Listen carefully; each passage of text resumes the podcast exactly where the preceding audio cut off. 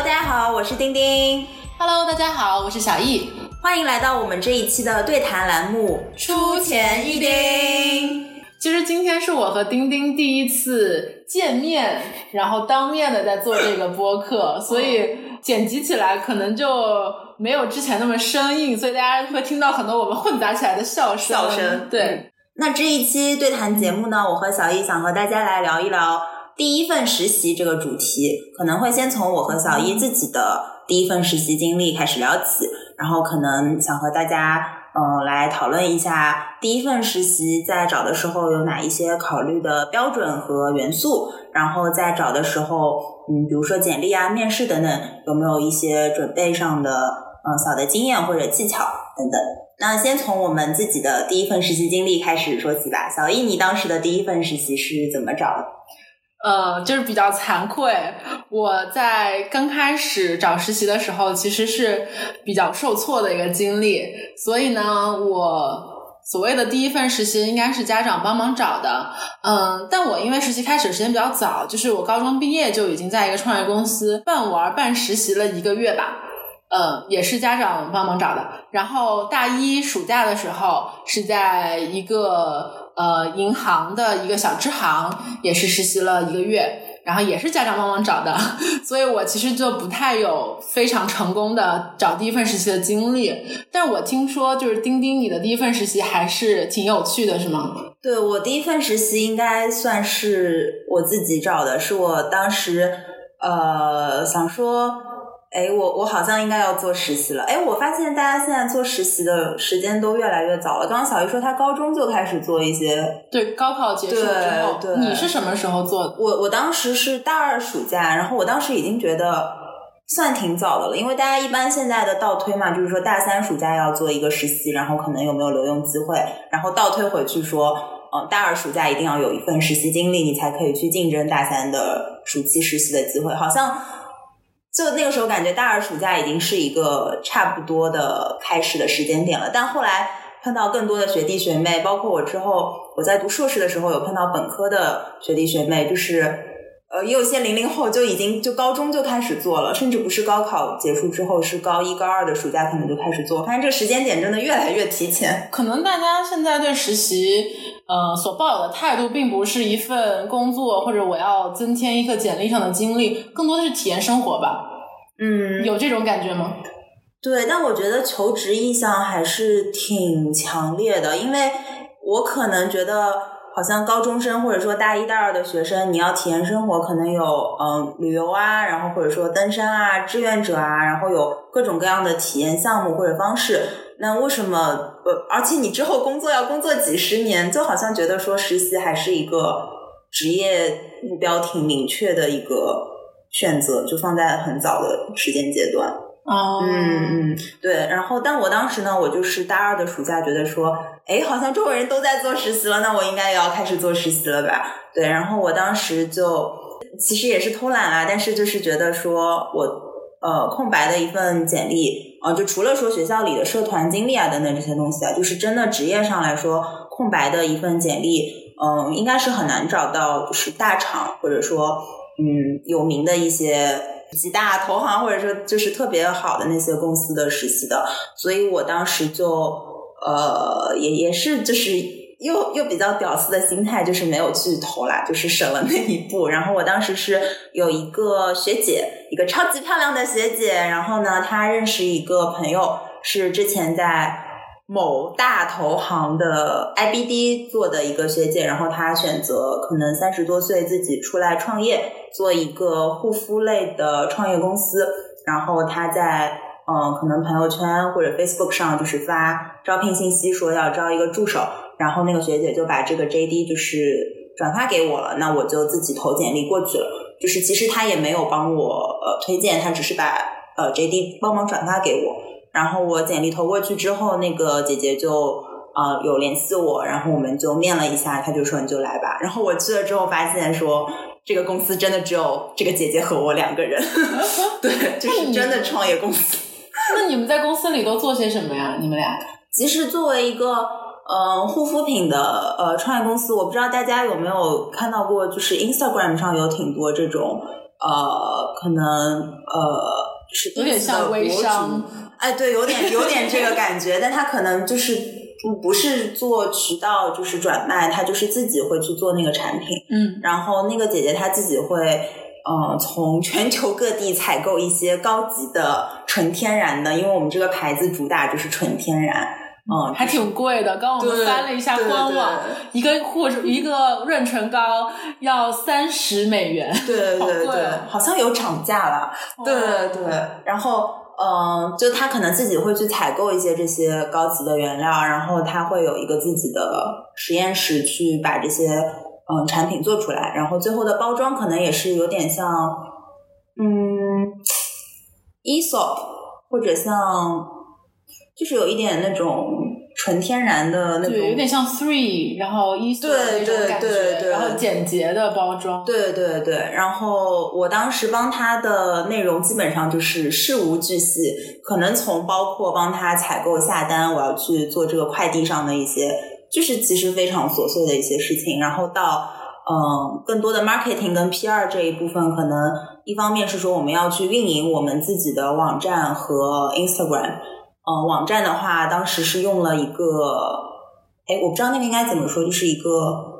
承载的平台嘛，就是它可以让，呃，买个服务器这种。对对，就它可以让人自己在上面就是建立网站，然后我们当时是用 Canva 吧，然后在上面找各种的好看的元素和图片，然后想说怎么就是把产品的调性，然后通过这个页面上。的图片、文字设计就是展现出来，是一个 UI 的设计，然后精确到说每一个产品你要给它加一句 logo，就什么，嗯，什么纯天然，然后高级，就是那些文案都要想，然后图片也要想，然后图片我们当时还联系了那个 studio 帮我们去拍，嗯，对，就是很市场营销的内容，对，但是就是非常细节，就是可能不太像，比如说小易在欧莱雅做过，就是。会有专业的流程和 agency 已经可以去对接这些事情，我们就真的就是自己一点一点，就是拼凑的这种感觉，一点点做起来。对，然后嗯，还有比较大的一块是我们要去联系呃 ins 上面的一些 follower 比较多的博主，然后就给他们寄一些我们的产品，然后希望他们可以发一条 po 说啊推荐这个产品，然后来增加我们的销量。这是就是当时作为最开始吧。对一个主要的工作内容。嗯那当时你老板招你进来的时候，他有讲原因吗？所以你觉得他招你是很随机的，还是说你们其实有那么一种电光火石的一见钟情在里面？好像也没有。其实我后来想起来，可能是不是当时就是 给他投简历的人就不是很多，因为他可能就是在朋友圈里面自己找一找吧，有没有？呃，就是像 assistant 这样的学生来帮一帮忙这样子。嗯，然后我的话肯定是学校，然后成绩什么的肯定还是有有帮助的。嗯，然后可能见面之后也觉得，呃，两个人性格可能比较合。对，所以那时候你也不在乎是什么大公司啊，然后有多少工资啊什么的，你就是想找个实习，呃，做一些有意义的事情，是吗？我也想在乎啊，那大公司也不找我呀。对，关键还是一个是作为自己第一份职业上的经历嘛，然后创业公司的确做了很多东西，而且它让我第一次知道说，哦，原来一个 startup 没有我想象的那么难，那么遥远，就是一件一件事情，哎，好像这个生意就这样做起来了。对，然后第二个的话，当然也是就是说给我的简历上。嗯，就是写上第一份的实习经历。那我第二年，他的确也帮到我，就是第二年在找实习的时候，嗯，让我在跟其他同学的竞争中，好像因为有这一份经历，还对有帮到我。嗯嗯嗯。那我觉得你还是挺挺幸运的，就是首先第一份实习是自己找的嘛，然后又有学长姐的推荐或者说呃一些帮助吧，然后你最后做的事情其实也是呃负责了蛮多方面的事情，所以对你的提升应该是挺大的。然后你说到你没有投大厂这件事情。对我还蛮有感触的，因为我就是大一的时候去投了一个互联网大厂，啊我这我跟这个互联网大厂就是从大一到大四我一直在投它，然后呢，嗯，其实我大一的时候并没有觉得我有很多希望，我就是想说去看看，去试一试，反正面试也不用交钱，对吧？然后当时呃，我是在香港读书嘛，然后这个大厂在深圳，然后呢，他当时还包了这个路费。然后这么好，对对对，然后我当时就是他们有大巴来接我们，然后我就哎坐大巴过去，然后如果说我面试败了，那我就在深圳留下来玩一会儿 再回去。对，呃，真这是开玩笑啦。但我当时的经历其实算是一个比较，也不能说失败，就是一个比较受挫的一个经历吧。然后，但其实从这份经历里面也让我。得到了一些对自己的认知。首先，我当时报的时候是报的产品的这个岗位，呃，然后我报的这整个部门呢，做的是一个金融相关的产品，所以其实是跟我自己的专业背景是蛮符合的。嗯嗯。但我当时一面产品的时候，我就没有被面到，呃，然后我。他他问了我一些这种行为问题嘛，然后包括你对这个金融啊和产品的看法，但我答的其实都不是特别好。但我在讲自己的经历的时候，嗯，这个面试官跟我说，其实我觉得你的这些经历呢，更加适合去做商业分析。你当时为什么没有投商业分析呢？嗯啊，然后我就去跟这个面试官说，呃，其实我自己也不是特别确定我能在你们公司做哪个岗位。就如果有机会的话，你看能不能把我推荐到。商业分析那边再多给我一次面试的机会，嗯，就一般来说的话，就是大大厂的这个面试都是很结构化的嘛，那种一面、二面、三面这种，呃，但是我就是想争取一个再面一次一面的机会，然后这个面试官非常的好，然后说那行，那你加一下我微信，我看能不能操作一下，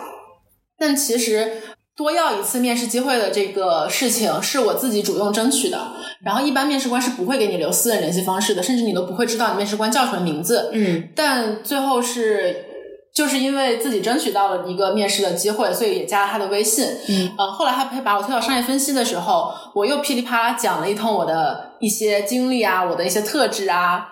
然后面试官说：“哎，其实你的这个特质，我觉得更适合市场营销，也不适合我们商业分析。”然后我说：“啊，那你可以给我一个市场营销的面试机会吗？”好，然后他们又把我踢到了市场营销。好，市场营销我面的时候呢，然后又噼里啪啦讲了一大堆。然后我自己能感受到，就是当我面市场营销的时候，可能这个面试官之前已经面了挺多轮了。然后在我这边呢。嗯，怎么说？就是我能感受到这个面试官在我这边，呃，可能不是非常耐心。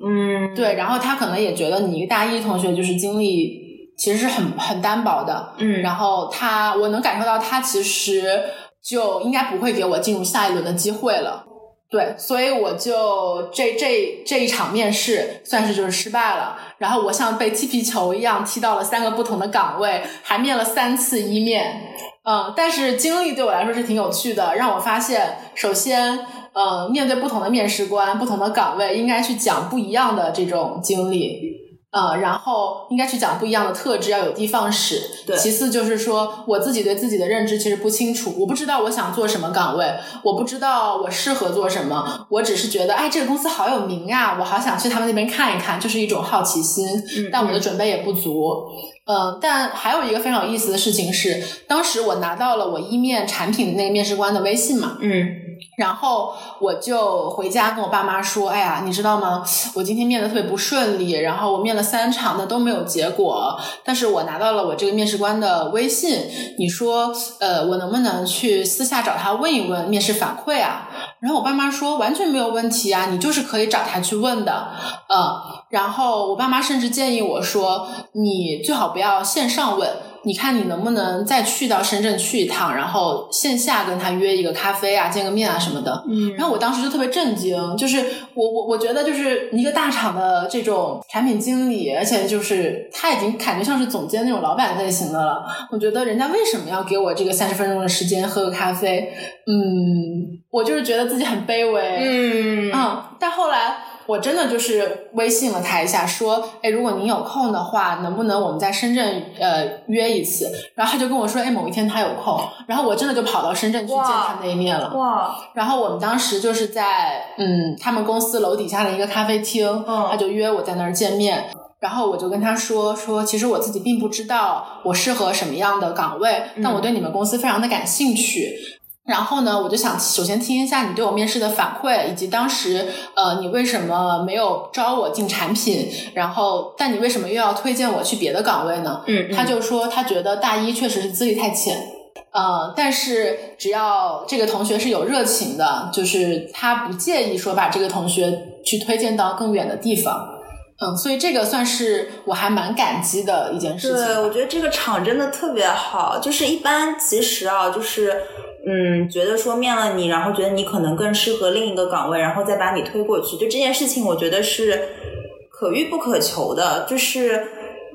算是一个 bonus 啦。因为其实一般面试官来说，觉得你不适合，可能就直接把你筛掉了。就是他多给你这一步，其实是真的在提携你。我觉得这是还蛮感激的。对嗯，那你觉得就是当时做了就是你的第一份实习的这个经历之后，你感觉回过头去想有没有什么特别的收获或者说遗憾？呃，我其实不知道哪一份实习应该称为第一份。我觉得创业公司和银行那些都比较算第一份经历吧，因为嗯也是呃非常零背景的。嗯嗯，但我其实对于这两份经历没有很高的期待，都是蛮蜻蜓点水的，也只有一个月而已，所以我并没有觉得。呃，我一定要收获很多的东西，所以也没有很多遗憾。我只是希望看看自己在这种职场的环境下，嗯，是怎么样表现的，以及我能不能就是很完好的生存下来。嗯嗯，我的话就是刚刚也提到了说，一个是了解了一个创业公司，就是。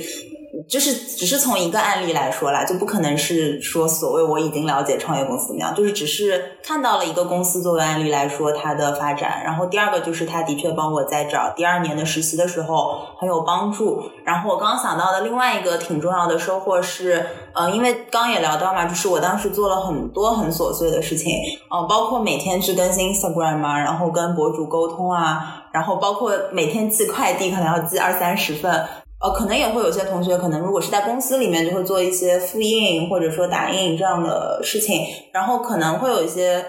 嗯同学觉得说，嗯，那我在这儿实习的目的是什么呢？我我我的学历或者说我的专业好像跟打印复印这件事情没有什么特别的关系，跟寄快递好像也没有什么特别的关系。对，但我当时其实好像没有什么不满的心态，我觉得它也是一个。挺磨练你的过程，你快递的每一个信息都要填对，然后保证说怎么又有效率的又准确的寄出去，就是一些细节吧，我觉得。然后包括呃，还是心态上，就是你是去从私心来说就是学东西的，嗯，然后从老板的角度来说，你是去帮助他的，嗯，那你就嗯。我觉得还是我可能会习惯说把自己放在一个比较低的位置，所以我觉得那个对我的影响来说，是我好像认识到自己说有有这样的一种心态，还挺好的。嗯，就我也是非常赞同。呃，我第一份工作其实也是在做什么打印、复印啊，然后很多寄快递啊等等的很琐碎的事情。首先，我觉得这些事情其实是有门道的。就不是说简简单单我就能做的特别的好，然后其次就是我觉得心态我跟你其实还挺像的，就是我是一个来做点事情来帮助我的老板的一个心态，所以说能帮多少就帮多少，嗯，但没有说这个忙一定要是特别大的一个忙，我没有觉得。呃，因为我平时在学校里成绩还不错，好像一直受到关注，所以我在这个公司也要备受关注，要做做一件很大的事情，然后让 impress 这个老板。我没有这种想法，对，所以我觉得把自己心态放低一点还是挺挺好的。我觉得当然也不是说你不能，你把自己心态放低之后就不能去争取一些东西，就是我觉得这个是两个方面吧，它是不冲突的。就是你的心态上可能要把自己放的。嗯，就不要那么骄傲吧。但是另一方面，如果你觉得有一些挺好的机会，你想去尝试一下，比如说当时我们啊还要设计我们这个 产品的网站，然后一些活儿，其实老板就也愿意就是放手让我去试一试，就是有可以你觉得争取的机会，也同样去争取。嗯嗯，对。但也是因为当时我们那个公司比较小嘛，就是比较好沟通，比较平级化，就是嗯挺好沟通的，对。我觉得其实他愿意放手给你做事情，一定是因为你前面那些杂碎的事情做得好。哎呀，就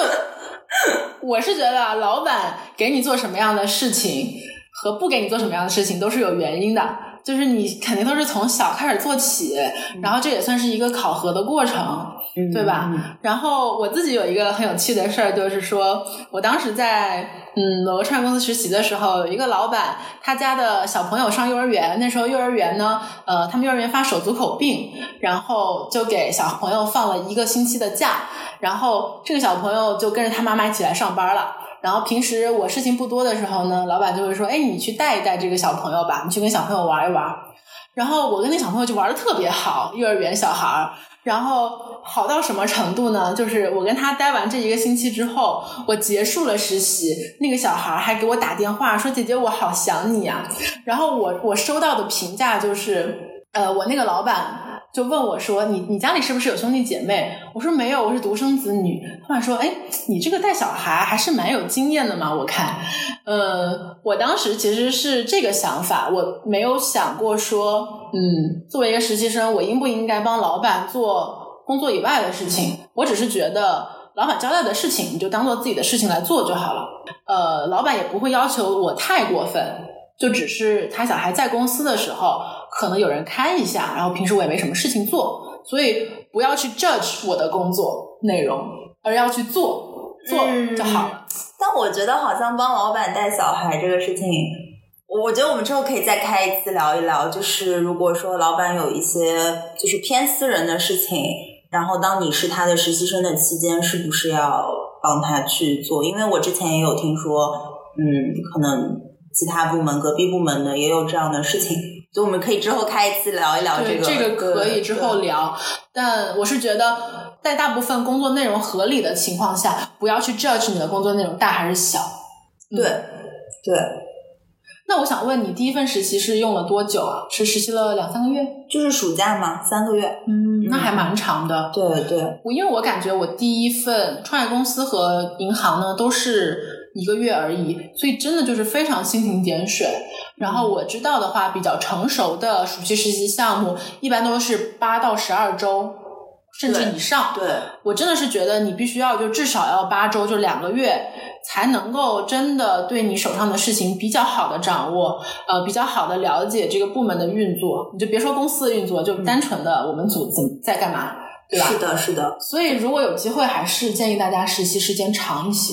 对，可能主要当然主要还是看个人情况。这个以后我们也可以再开一次聊一聊，就是实习的长度，就是怎么去安排，然后怎么样可能我们觉得比较好。对，但第一份实习的话，的确有很多情况是，嗯，比如说你是高中生就开始做实习了，那你可能还有课业压力。那如果就是嗯做一个月，或者说你做两个月，但是每周去两三天，可能好像也是现实中会经常发生的一个情况。嗯嗯嗯，对，我们可以之后再聊一聊这个长度的问题。好的，对。然后接下来我们可以聊一聊，说你当初选择第一份实习的时候的一些考量的标准，就是你是为什么会选，就是想做这一份实习，选择了这个行业和岗位。嗯嗯，其实我创业公司那一份，我真的是纯粹就是因为好奇，因为他们也是大学生创业，我就很好奇他们是哎怎么创的这个业呢？然后我就说，我跑过去玩一玩，看一看。但实际上，当时我也不知道我在这个公司能干什么，我也不知道我要所谓看一看是看什么方面，所以也真的是。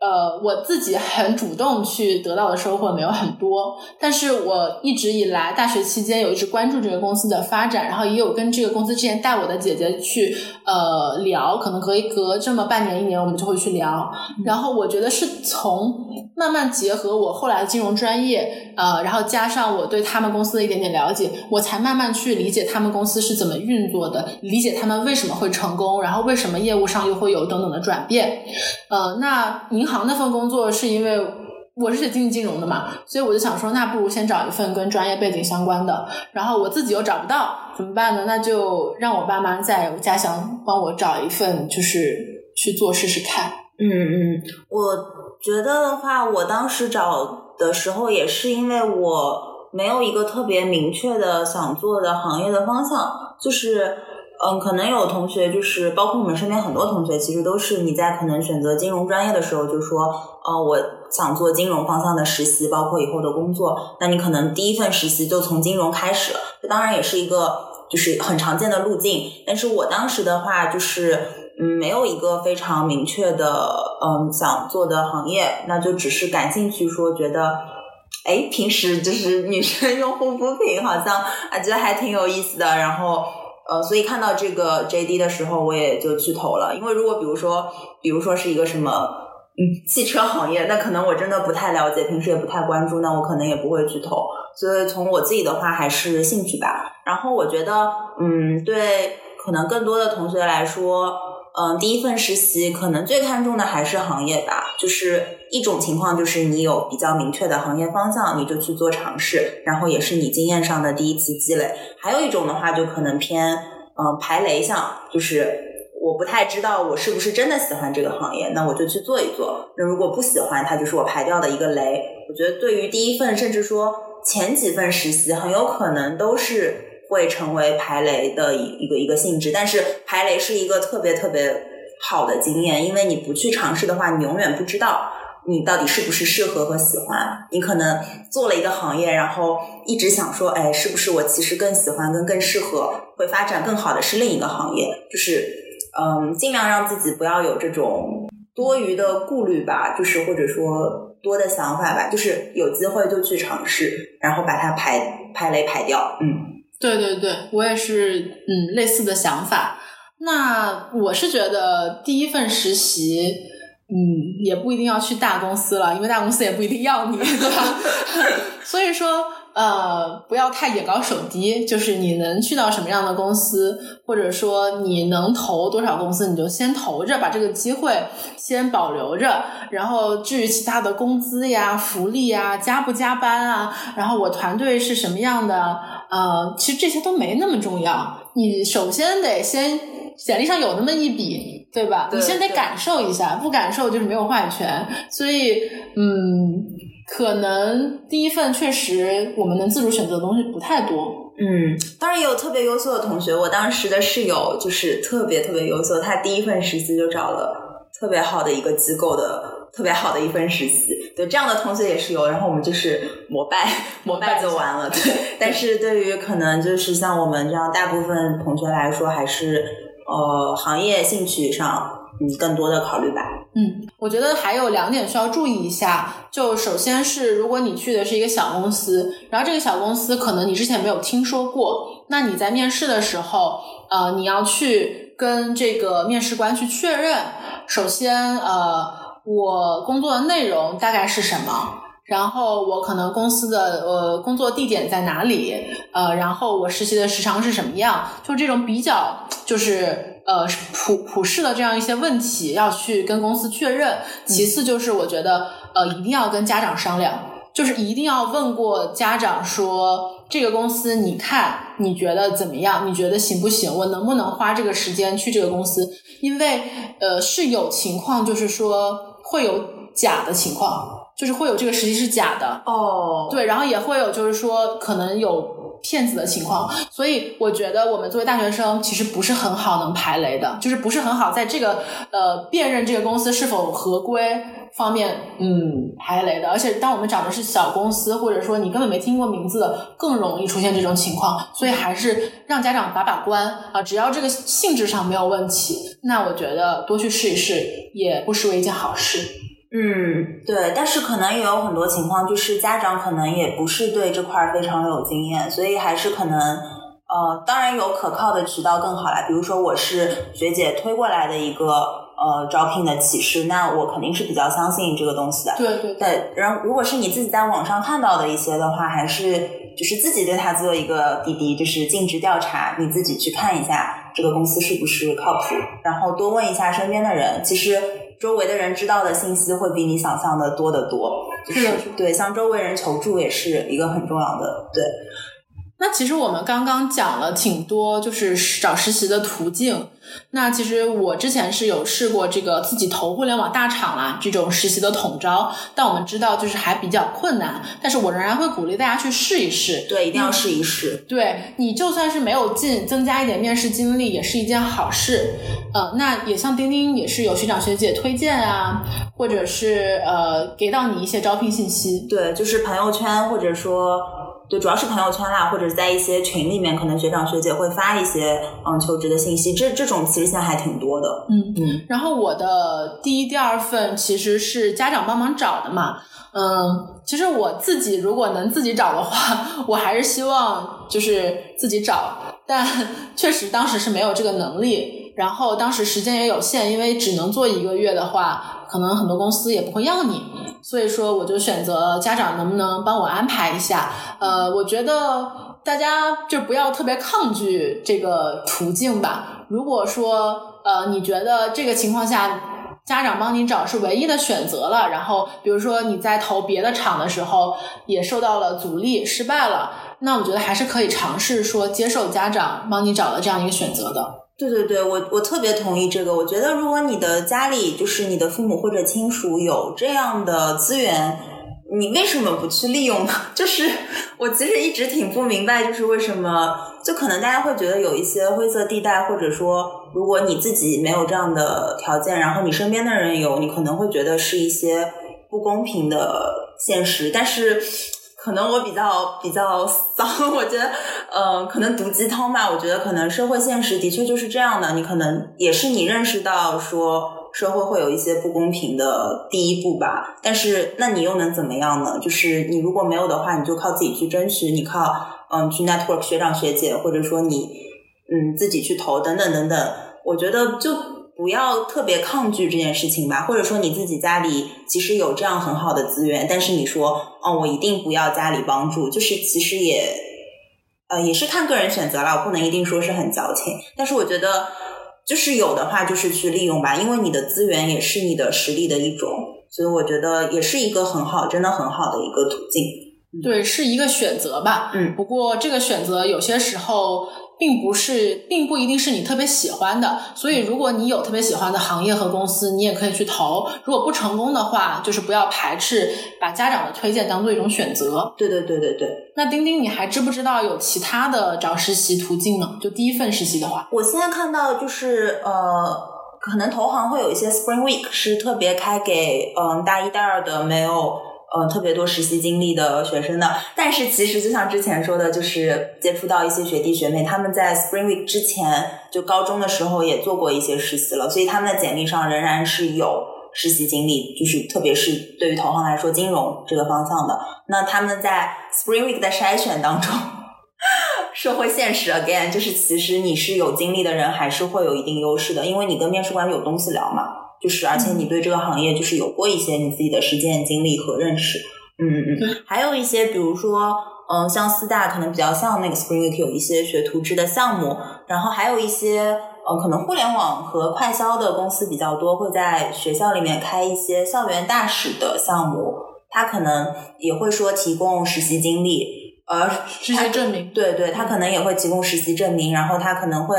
呃不要求你一定要到公司实习，可能不是我们传统意义上的呃这样的一种实习，他可能是你在学校里面你去组织一些活动，就有点半实习半社团活动这样的感觉吧。我觉得那个，因为我和小易自己也没有就是参与过，但是从呃我们自己看到的一些信息，包括有学弟学妹参与过，觉得也是一个不错的经历，包括可能会有一些商赛。呃，然后一些打比赛的这个也是，呃，可能这个比赛如果你打到一定的程度的话，首先你能认识一些人，其次说他可能会给你一些实习的机会，这也是一个途径。对对对，这这可能在呃 consulting 比较多，嗯嗯，然后包括快销什么的也有，也是一个很不错的途径，而且可以和你的同学一起组队，然后参与竞争。嗯，对，呃，大一、大二或者找第一份实习之前的同学会比较友好。对，我还知道有一些专业的话，比如说像法律啊，呃，像比如说历史啊等等的专业，他们是在学科设置的时候就有一个有带学分的实习实践项目的。嗯嗯。所以我觉得这个。呃，也是非常好的机会。虽然不是说自己找的，如果说你有选择的话，当然是最好选一些你比较心仪的项目。如果没有选择的话也没关系，你就嗯全心全意做好你自己的这个项目就好了。不管是在哪里，在小的地方还是在比较大的公司或者机构都可以，没有关系。哦，那其实我们现在还看到有挺多就是嗯营业性的求职机构，他们可能会特别针对说实习经历比较欠缺的同学开一些。嗯付费的实习的一些项目，就我我没有就是接触过这个，我不太了解。小易，你有看到过这种吗？有，我有看到过，其实还蛮多的。呃，特别是在某一些行业，比如说像咨询呀、投行啊，可能会有一些 PTA，就是兼职的一个助理的这样一个，呃，不需要当面去到那个公司实习，可能远程就可以做的这种实习。然后这些机构可能会要求你去付费买他们的这个项目，然后帮你去投这个实习。首先呢，呃，我不敢说所有的这些付费都是真的或者假的，因为我是知道有这种掺水的情况，就有可能不是真的。所以为什么说一定要让家长啊，或者说你周围同学都去问一问，看看这个情况符不符合这个这个现实？其次就是说，如果它是真的的话，你可能理解一下为什么会有这个情况，是因为有些公司它确实是需要人，而且这种它的需要是这种，确实说比较像那种廉价劳动力吧，所以他就会跟某些机构合作，然后这些机构帮他来找。那当这些机构有这种公司资源的时候，可能就会把这个价格抬高。如果说呃一些同学真的是家里有条件的，有经济条件的，然后觉得我特别需要这样一份实习。你去擦亮眼睛判断这个东西是真的，然后你去做，然后多一份实习经历，可能也是一个很不错的体验，嗯。但如果说确实，我觉得这个投入和得到的东西可能不成比例，或者说我并没有打算在我的第一份实习上投入这么多的这种金钱。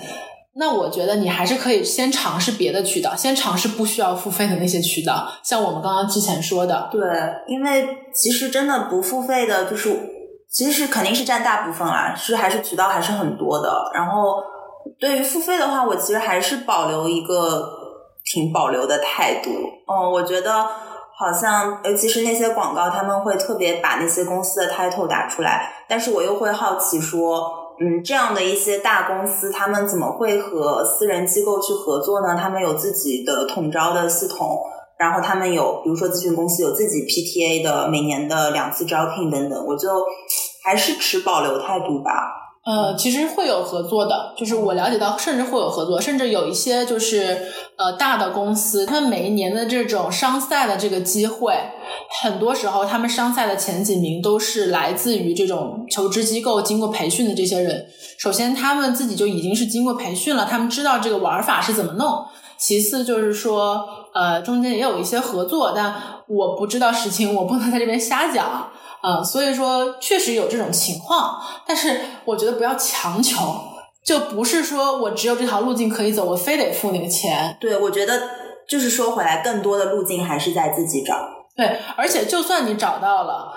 这个实习中，你能获得多少，收获多少，还是看个人。对，就不是说这个事情是我投了钱，我就一定有非常大的比例，就是你的投入和付出并不是一个线性的这种。呃，成正比的关系。对，就表面上来说，你可能付了这笔钱，你直接获得的是在你的简历上有一个大公司的 title 和一段，你至少可以写一些工作内容嘛。但是我觉得，真的更重要的是你自己在这个当中做了什么事情，学到了什么，这个是你自己的东西是更重要的。嗯，没错没错。然后其实可能有一些行业和岗位是比较能包容没有实习经历的一些新人的。丁丁，你有知道这个情况吗？哦，我知道，其实，嗯，比如说像咨询行业，他会明确说我对，嗯，专业没有要求，因为他们可能也会接触各行各业的 case，嗯，所以他对专业应该没有明确的要求，甚至希望你是各行各业来的。比如说，嗯，做医药行业的咨询公司，他会希望你有，呃，医学或者医药方面的背景，然后你的专业经历来说的话，呃，也是说没有实质性要求啦，对，但是你可能要通过其他的社团经历或者等等的去补足。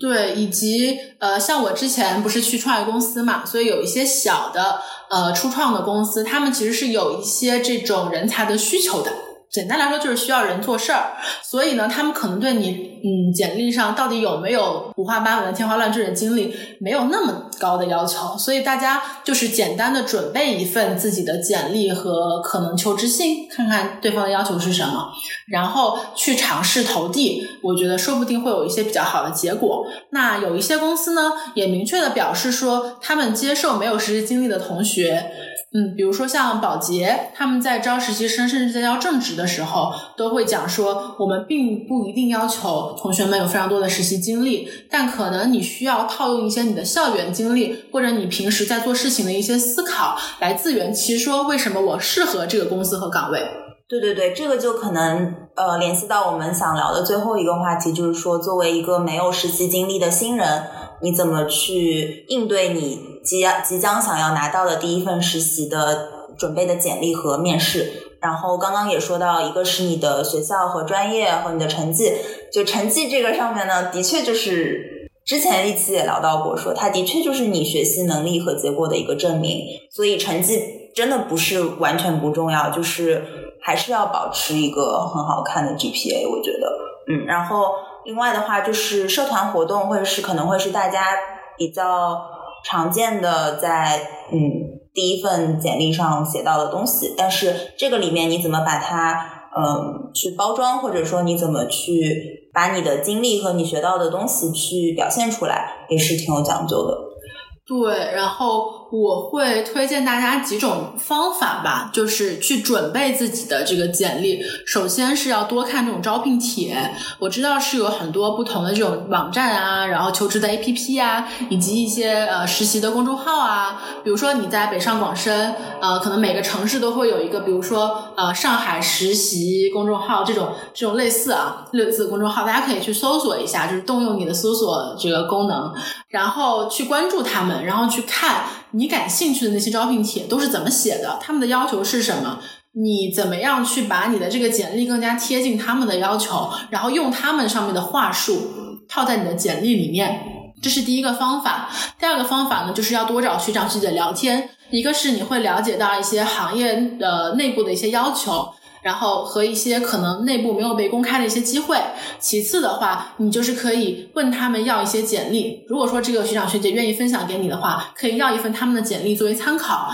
那我自己的第一份简历就是依照一个呃学姐的简历这样依葫芦画瓢去凑出来的。我不是说去呃完全照抄他的简历，而是说当时我可能已经有了一份创业公司的经历和一份这个银行的这个经历。那我不知道应该怎么把它呈现于文字，然后很专业的写在这个简历上面。那我就依照这个学姐啊，比如说开头我应该写这种教育背景，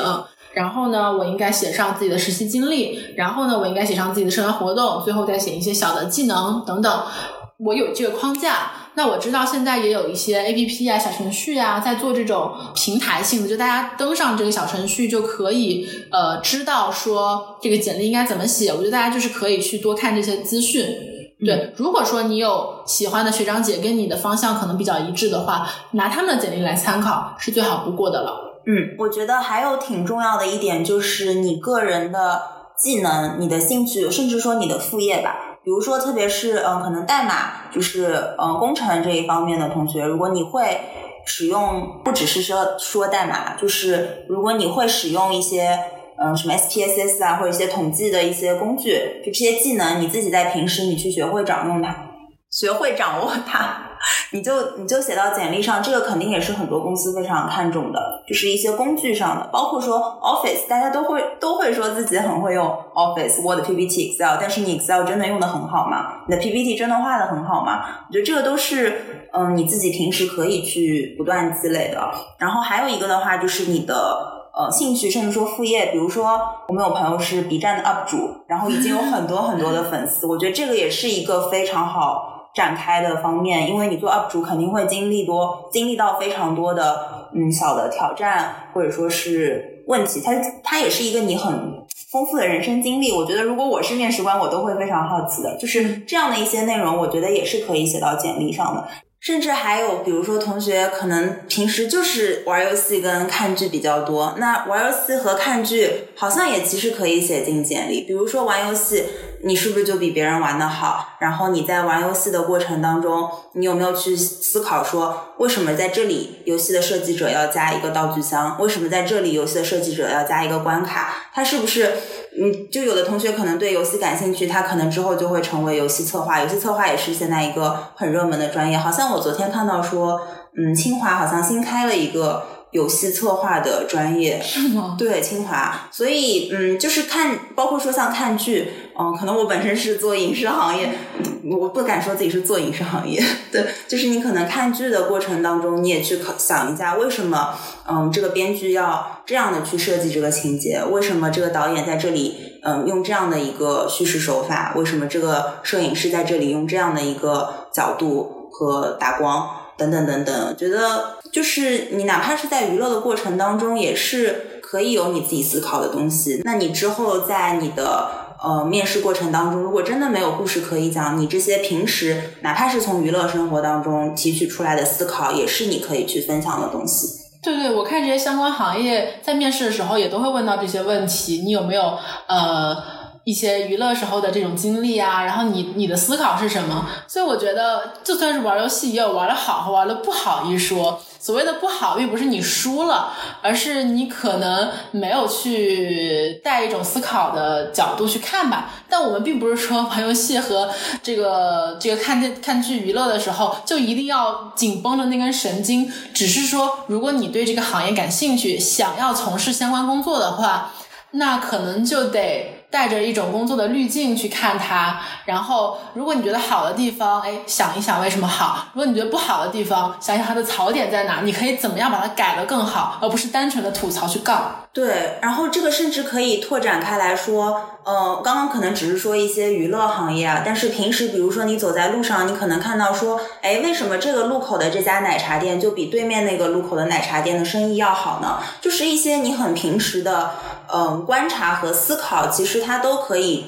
它它甚至就是一个在行业内非常可能大家都在关注的一个痛点，或者说都在关注的一个嗯想要去克服的一个问题等等等等。就是你平时哪怕就是走在大街上，你都可以有一些思考。那比如说奶茶店的问题，你之后再面试一些嗯，比如说消费项，或者说 B C，或者说创业项的时候，你都可以去分享你的思考。对我之前在面试那个互联网大厂的时候，呃，面到了一个问题，就是说这个面试官问我，滴滴呢有出现这样一个情况，就是在这种比如一分钟免费取消的呃时间过去了以后，有些乘客仍然是会选择去取消这个订单，尽管这个司机离乘客已经非常近了。那请问你觉得是什么原因？基于这些原因，你觉得要怎么去改进我们的功能？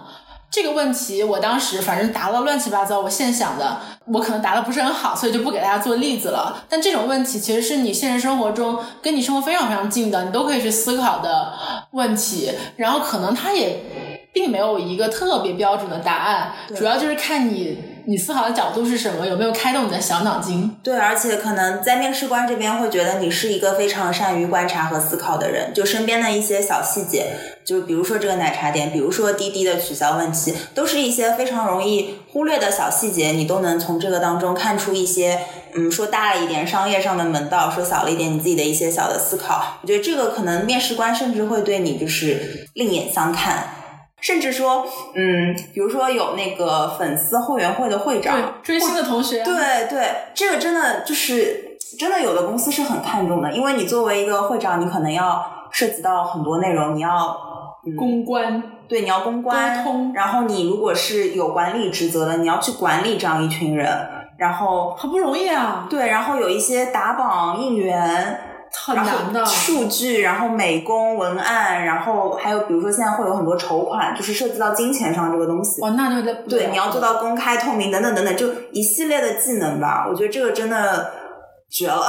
对，就是其实我很佩服这样的同学，就是所以大家不要吝啬把自己做过的事情，把自己的爱好写在自己的简历上，就算。啊，你可能学校没有一个特别好的一个呃背景，就算你可能专业跟你的这个岗位不是很符合，就算你可能现在成绩没有那么的好，其实都没有关系。我们只是说敲门砖而已。当然，希望这些东西呃，这个敲门砖越硬越好。但如果它不那么硬，你就去挖掘你已有的东西。我个人是这个观点，就是说，不管是简历呢，还是面试，无非就是展现你两样东西：第一个是做人，第二个是做事。那做人的话很难在简历当中体现出来，比较困难哈，只能体现说，呃，我做了什么事情，那你就去挖掘，比如说社团，比如说我的兴趣爱好啊，追星啊，呃，我在网络上留下的一些痕迹啊，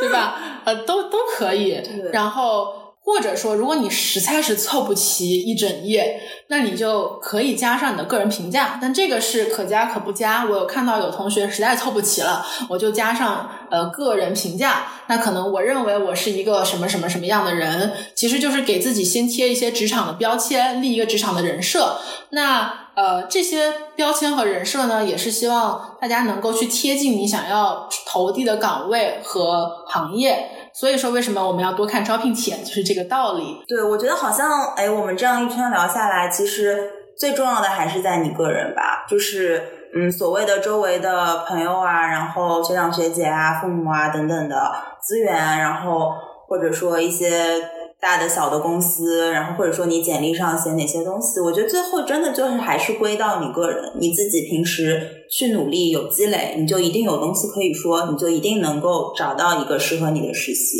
我觉得不是什么不可能，或者说很难很难的事情，就是适合你的，它一定都会在那里的。对，然后呃，可能我最后联想到的一点就是，我们什么时候去做第一份实习这件事情，就是我觉得如果大家。知道自己可能是将来要进入职场的人，就是我可能没想着说我要做自由自由职业或者怎么样，我还是觉得尽早的你去了解职场上的一些事情，尽早的去了解求职的过程。但这一点我跟小易观点不太一样，真的吗？其实我会觉得说，嗯，高中生应该就享受高中生的生活，然后大学可能前两年也应该享受大学生的生活，不是说那种物质上的享受，但是我觉得，嗯。就毕竟你之后还要工作好几十年嘛，嗯，对，就是还是有除了实习之外，虽然我们这个播客是聊实习啊，但是嗯，从大学生活来说的话，你除了实习还有很多很多很多可以做的事情。就是我其实个人不是非常鼓励说很从很早开始就用实习去占据你每一个大段的空余时间，嗯，嗯，就是你可能回过头来想一些旅游啊，或者说和家人相处啊，等等等等。嗯，他们都是很有意义的事情，所以我我其实还挺，就是如果我回过头去想的话，我也不会让自己更早就开始实习，虽然求职欲望依然很强烈，对对，是想体验更多东西。嗯，我可能说一句非常杠精的话，就是可能会被喷，但是这是我个人观点啊，就是子非鱼焉知鱼之乐，因为在我没有好好的去实习之前。我其实觉得我大学前三年都处于一种很迷茫、很不开心的状态，然后直到我去做了该毕业的实习之后，我觉得那一年是我大学生活最开心的一年。我甚至希望我早一点去开始这这份实习，就因为你其实不太知道你在实习中能收获什么，以及的话，嗯，有些同学真的还是蛮享受工作当中带来的快感的，就是可能是我吧，对啊，可能我。我只是一个特例，就是说，而且我现在有点站着说话不腰疼，因为我没有碰到特别 harsh 的那种职场的这种环境。但是就我目前的感觉上来说，我还是对工作这件事情充满好奇的。那可能过一段时间，这个好奇就泯灭了，大家不要打我。反正船到桥头自然直，每个人有每个人的活法，大家随缘就好。对，祝大家天天开心，祝每个人都能找到自己满意的第一份实习。对，祝大家在找实习的呃路途上。非常的顺利，一直都能够心想事成。我最后到了许愿环节，是吗？许。那以上就是我们这一期的对谈节目，出钱一丁啦！如果你对我们的节目有什么好的建议或者想法的话，希望你可以在微博或者小宇宙和喜马拉雅下面的评论区跟我们进行互动。是的，我们会尽量的呃回复大家的评论，然后特别是如果你有想让我们再出现一定聊的话题，一定一定一定要评论给我们。那我们下期再见，拜拜，拜拜。